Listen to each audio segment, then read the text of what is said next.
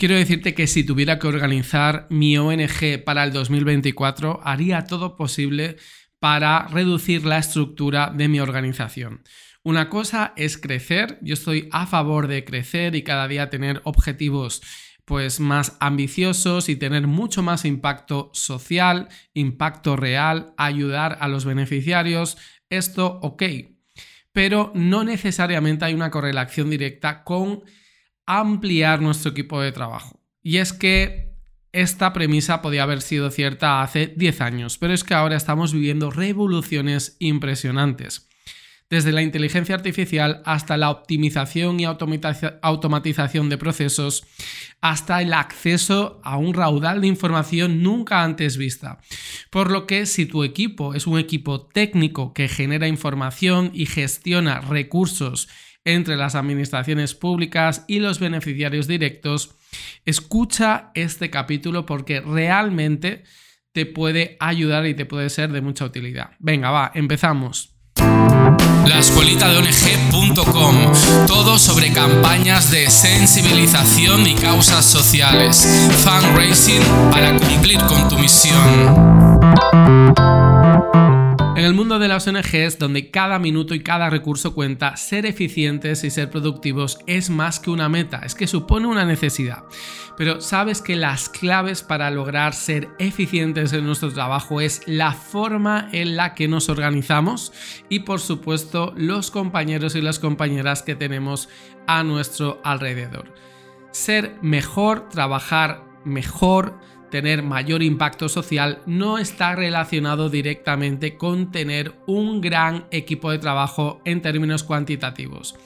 Si tienes las personas indicadas con los conocimientos que hoy en día te aconsejo que tienes que adquirir, puedes tener mucho impacto social con un equipo pequeño beneficiándote de que es una estructura súper ágil y que puedes tomar decisiones mucho más rápida y la comunicación entre los miembros de tu equipo puede ser más fluida. Primero vamos a hablar de hacer las cosas más ágiles. Esto significa tener una estructura en las que se pueden tomar decisiones rápidas, donde las ideas se pongan en práctica sin jerarquía, sin demoras innecesarias y los proyectos avancen sin tropiezos burocráticos y sin miles de reuniones que estoy seguro estás familiarizado o familiarizado. Es como tener un camino directo y despejado para poder actuar sin tener que consultar una y otra vez los protocolos de actuación porque al ser un equipo pequeño ya los tenemos interiorizados. Pero esto solo es una parte del rompecabezas. La otra parte es que las personas con las que trabajamos tiene que ser un equipo adecuado. No solo tiene que haber una química y una sinergia entre ellos, sino que cada uno del equipo tiene que aportar algo realmente especializado y asumir el liderazgo y la responsabilidad de cada departamento. Fíjate que la revolución digital no es solo para el sector empresarial. Las ONGs pueden y deberían ser parte de esta transformación. La inteligencia artificial es una herramienta que nos hace ser más eficientes y más para las pequeñas organizaciones sociales. Es que son las grandes beneficiarias. Mira, te voy a poner un ejemplo. Imagínate una gran ONG internacional, seguramente tienes unos cuantos nombres en mente, en la que trabaja en un edificio de tres plantas. Tiene 20 personas que trabajan en comunicación. No es un número aleatorio, es un número real. Tienen pues 5 personas que trabajan en fidelización, 3 personas en temas administrativos, tienen 50 personas que se dedican a captar fondos vía teléfono, vía face to face, alianzas con empresas, en fin, mucha diversificación en cuanto a captación de fondos. Pero claro, hasta ahora te suena bien, ¿verdad? Pero fíjate que mes tras mes el coste estructural de mantener a todas estas personas incrementa y mucho. Y, por supuesto, el tercer sector también debe generar empleo, pero no es la naturaleza de este sector el objetivo primordial de este sector es eh, resolver problemáticas sociales y tener un impacto social real ante la población que tiene los derechos vulnerados. Este es su leitmotiv. ¿Qué ocurre? Que si aparte de esto generamos empleo, pues mejor que mejor, pero no es el objetivo. No es como una empresa que la parte social de una empresa es generar empleo y puestos de trabajo. Las ONGs no deberían tener esto como objetivo, sino pues llegar a aquellas eh, recovecos en los que los gobiernos no quieren o no pueden ampliar su acción social. ¿Por qué te digo esto? Porque actualmente, gracias a herramientas digitales, no code, automatizaciones, inteligencias artificiales, etc., etc., una persona trabajando en un departamento de comunicación equivale a lo, lo equivalente, digamos, a cinco personas hace 10 años.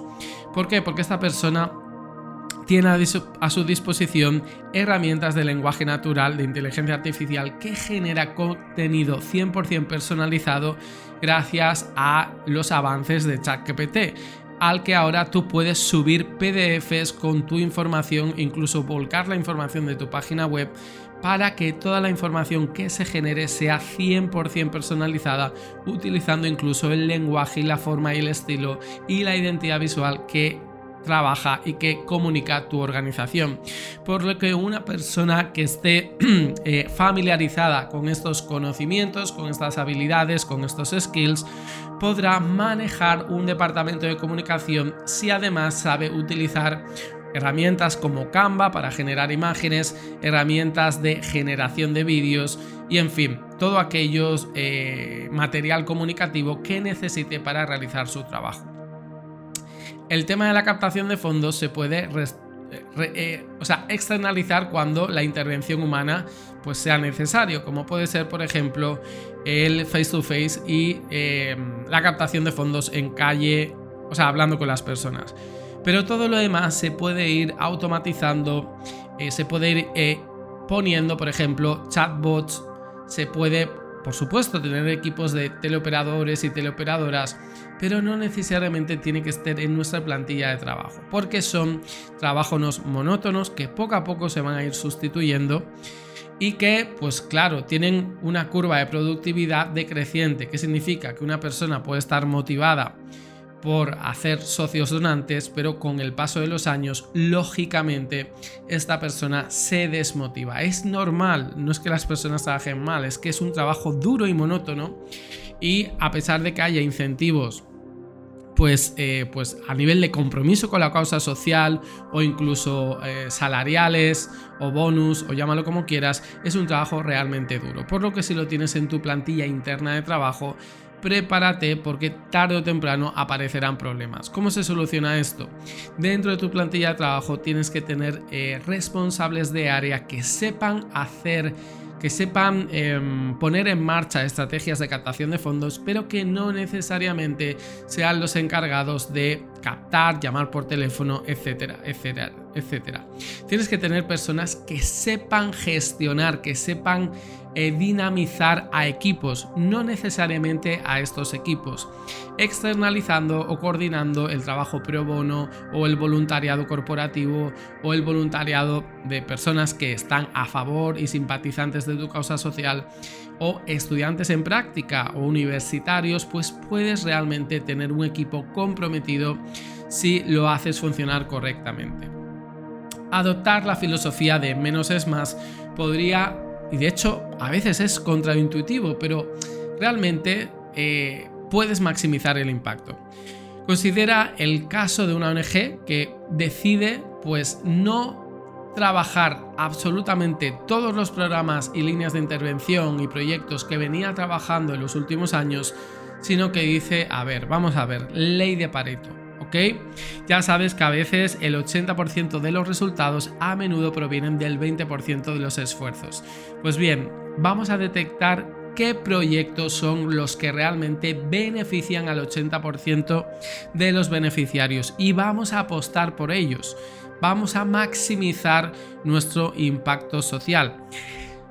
Hay que tomar decisiones, ya sabes, eh, a la hora de decidir la misión y la acción social se establece mediante límites. No podemos ayudar a todo el mundo. Tenemos que restringir pues, límites geográficos para decidir a qué ciudad ayudamos y a qué ciudad no, a qué país sí, a qué país no, qué edad intervenimos, qué, em, en fin, qué características sociales eh, son aptas, digamos, o son eh, requisitos o condiciones para optar a determinadas ayudas o subvenciones o programas sociales y cuáles no. La vida se trata de elegir y las estructuras organizacionales y el modelo en las cuales las ONGs más eficientes funcionan se basa en renuncias. Es renunciar en aquellos aspectos que no están aportando realmente un valor social añadido a nuestra causa. Por lo que si quieres un consejo que te va a venir de perlas, si realmente lo quieres aplicar, es que tienes que destruir aquello que no está funcionando, aquellas dinámicas de trabajo que están viciadas desde hace años para reconstruir una estrategia totalmente nueva, totalmente adaptada a los nuevos tiempos, a los nuevos formatos de comunicación. Es que la comunicación ya está cambiando. solo tienes que conectarte a las redes sociales o ver qué funciona, qué no funciona, qué quieren los jóvenes, qué es lo que están buscando eh, los donantes más mayores o más adultos, en fin, tienes que darle una vuelta a tu ONG, pero no consiste en replicar todos aquellos años que más o menos ha estado funcionando, porque que haya funcionado en el pasado no significa que vaya a funcionar en 2024. Puede que te suene alarmista, pero todo está cambiando muy rápidamente. No solo a nivel social, cultural, económico, sino lo digital eh, cambia de forma exponencial. Es decir, no hay una curva ascendente progresiva, sino que pega unos saltos que cuando te quieras dar cuenta de dónde estamos estarás totalmente fuera. Mi consejo es no te pillas los dedos, crea estructuras ágiles, no tengas tanto personal como coste fijo en la estructura organizativa y coordina, genera, en fin, utiliza todas las herramientas que tienes a tu disposición para aumentar tu impacto social sin necesariamente aumentar los costes estructurales. Si quieres, si te interesa más consejos, más recomendaciones sobre cómo organizar el trabajo de una organización social, ya sabes que tienes en los cursos de la escuelitaong.com pues muchos recursos, muchas buenas prácticas que pueden venirte realmente bien. Pues bueno, espero que 2024 lo vayas preparando ya, que vayas creando los objetivos y nos vemos en los próximos capítulos de la. Hasta luego.